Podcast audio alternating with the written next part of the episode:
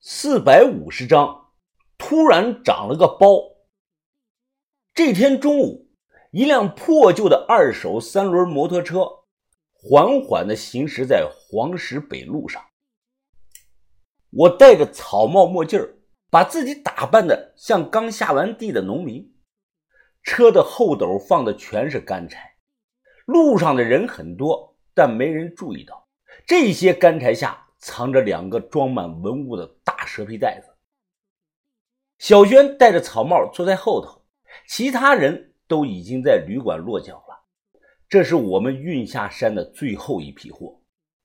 云峰，云峰，小轩突然兴奋地拍我：“哎，云峰，那面有个肯德基，天气太热了，咱们去喝杯冰镇可乐吧。”我也口干舌燥，于是呢。就把这个车停在路边能看到的地方，然后带着小轩进了当时的老百货一楼的肯德基吃东西。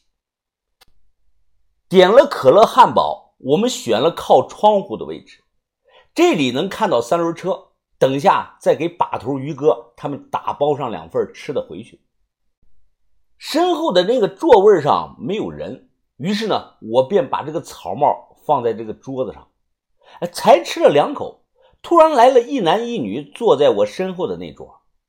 那个年轻的女孩皱了皱眉头：“哎呀，脏死了！真是的，都是土。哎，你能不能把这个破东西拿走啊？”我没说什么，转身拿着这个草帽。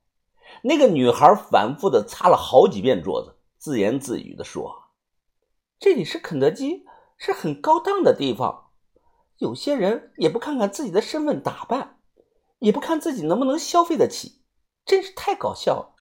小轩眉头一皱，他准备起身找对方，我忙按住了他的手。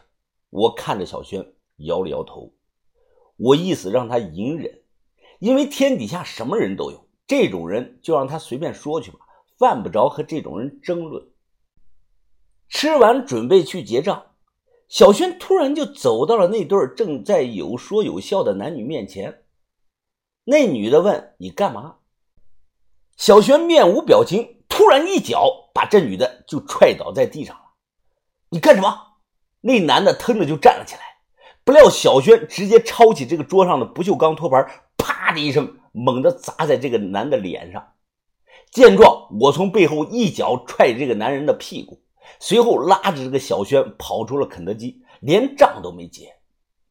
等对方追出来，我俩已经骑车跑远了。真好玩，好玩太爽了！我苦笑着，好玩个屁呀！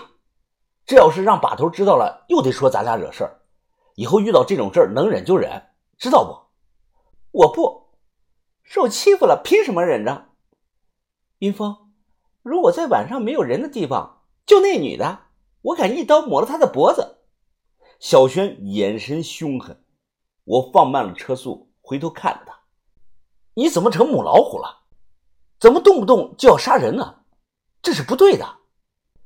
小轩不以为意，哼，我信奉弱肉强食的规则，我们干这个绝对不能手软，否则下一秒可能死的就是我们自己。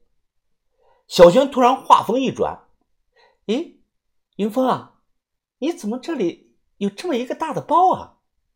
什么包啊？没有吧？这么明显，怎么没有呢？你自己摸摸看。我反手摸了摸，心里一惊，还真是，是小轩最先发现的。我的脖子正后方那里鼓了一个大肉包，有半个乒乓球那么大。我顿时有点被吓着了。我确定昨天呢还没有，怎么睡了一晚上，脖子上就起了这么大的一个包呢？我赶紧靠边停车，让小轩给我捏捏看。看是不是因为喝水少上火了，起了个那个大火疖子呢？小轩先是轻轻的捏了一下，我没有什么感觉，不疼也不痒。随后他用力这么一捏啊，顿时疼的我是大呼小叫，同时还感觉到了一股凉气直冲自己的天灵盖。我趴在摩托车这个扶手上，大口大口的喘着气，闭上眼，猛地摇了摇头。等我再睁开眼，我发现眼前的世界有些许不一样了，不太好描述那种刹那间的感觉，就好像自己眼中的世界更明亮了，看得更清楚，隔着好几百米远，我甚至能完全的看清一辆小车的这个车牌号。这种情况持续了不到十分钟，我又恢复到了正常，也再看不清几百米开外这个车牌号。我开始恐惧、害怕，不知道自己这是怎么了。我让小轩再次的用力捏，结果和第一次一样。伴随着剧痛，我的视力在短时间内得到了超强的提升。不光是视力，我甚至还能隐隐的听到路边车里人的交谈说话的声音。真不是瞎说啊！谁瞎说不得好死。小轩有些害怕。云峰，云峰，你你别吓我呀！这会不会是肿瘤啊？我听说有种恶性的肿瘤就喜欢长在这个脖子上。等下咱们赶紧去大医院做个全面的检查吧。回到旅馆卸了货，我随便找了个借口让小轩陪我去人民医院检查。结果到了医院，找的第一个医生，他说看不懂，让我去找这个皮肤科的医生再看一下。我又找到了皮肤科的医生。这个医生看了后有些疑惑：“哎呦，奇怪啊，你这不是纤维瘤，也不是肌肉瘤啊。如果是肿瘤，它不可能一夜之间发展到这种程度啊。哎，这样吧，你去拍个片子，顺便呢再抽血化验一下，看看，看看是不是这个蚊虫叮咬引起的过敏症啊。”又是一通的检查。完事医生仔细的看了看这个单子后，哎呀，小伙子，你的身体各项指标看起来都很好啊，没什么问题。我给你开点活血化瘀的这个药，回去吃吃看吧。如果之后有别的情况，你再来医院找我。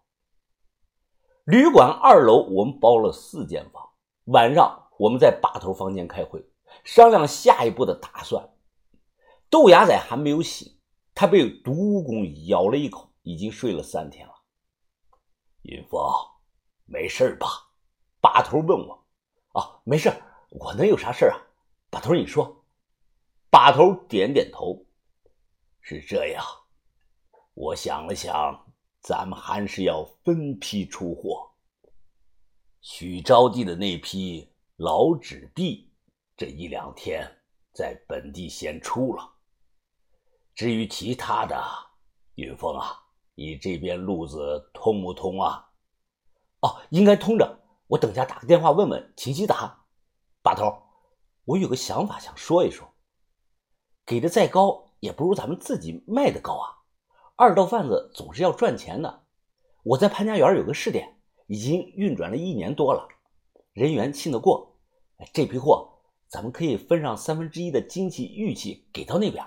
让这边啊做直售，定价多少完全我们说了算，余下的三分之二直接打包全出给秦希达。这样一来，等潘家园那边的路子宽了，咱们就甩了这个二道贩子，自己做直销。我算过了，把头，将来一旦咱们成规模了，这一年下来可以多挣上千万呢。我激动的说道。把头弹弹烟灰。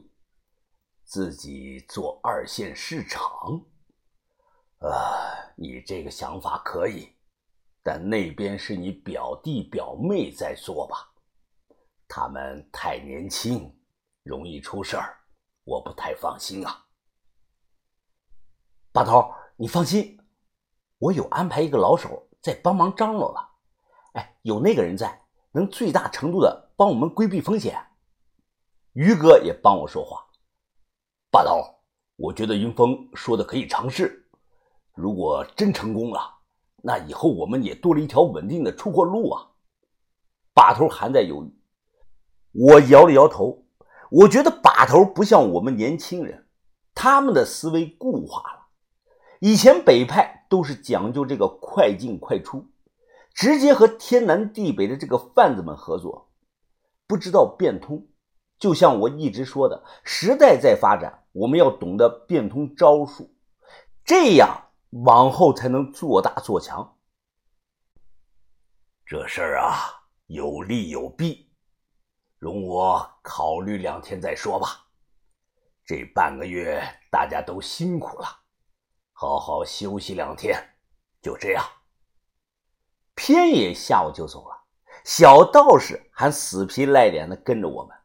他说回去没意思，要跟着我们在外面多玩两天。晚上十点半，我把小道士叫到我的屋里。偷偷的告诉了他我脖子上长了个包的事儿，让他给我看看，因为他懂点中医。小道士一看我后脖子上这个包，顿时是大惊失色呀！我靠，小巷子，这肯定是练金化气功导致的。我多少也猜到了一点，就问他具体是什么情况，该怎么办。小道士焦躁不安，在房间里来回的踱步。哎呀！照我看啊，你这个大包，这个大包里边全是气呀，是你炼化的那个精气，就是精气包。这句话听起来怪怪的，我皱皱眉头。如果全是气，那能不能扎个眼儿，我把这个气给放了呀？你不想活了？你以为这是自行车的轮胎啊？扎一下就能把气放了？我操！我告诉你吧，你惹上大麻烦了。小道士指着自己的后脑勺说。人的脑袋这里啊有个穴位，古书上叫气海，我们道家呢叫这个泥环宫，练精化气，反程循环，源源不断，生生不息的。它终究是种气功，每次练完后要配合上相应的引导术的。哎，你他妈把精全都练成气了，却因为少了引导术，这个气最终到不了这个泥环宫，日积月累就堵到这里了，所以就长了这么个包。明白了吗？如果不管他会怎么样啊？小道士挠了半天头，想了想，不管他，那等他妈哪一天突然炸了，那股精气冲到你的脑子里的凝环宫里，哎，那你肯定是飞傻即疯啊！这，我这下比白天更怕，又赶忙将白天视力提高的事讲了。小道士猛地一拍手：“真牛逼呀你！”你这种情况，我师傅跟我讲过，叫反照。修道之人一生可能只会碰到一两次的反照，这就是所谓的一见永不再见。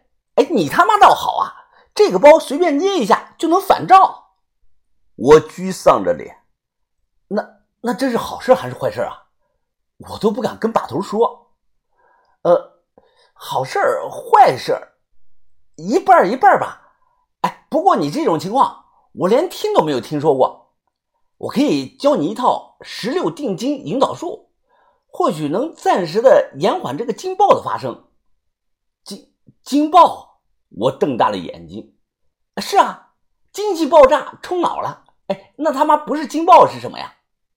小道士拍了拍我，认真的讲道：“十六定金是我们道家的引导术，它在根源上啊。”不匹配这个练精化气功，我看啊，要想除掉隐患，哎，你怕得亲自去找谢启荣了，让他把练精化气功这个配套的引导术传给你才行啊。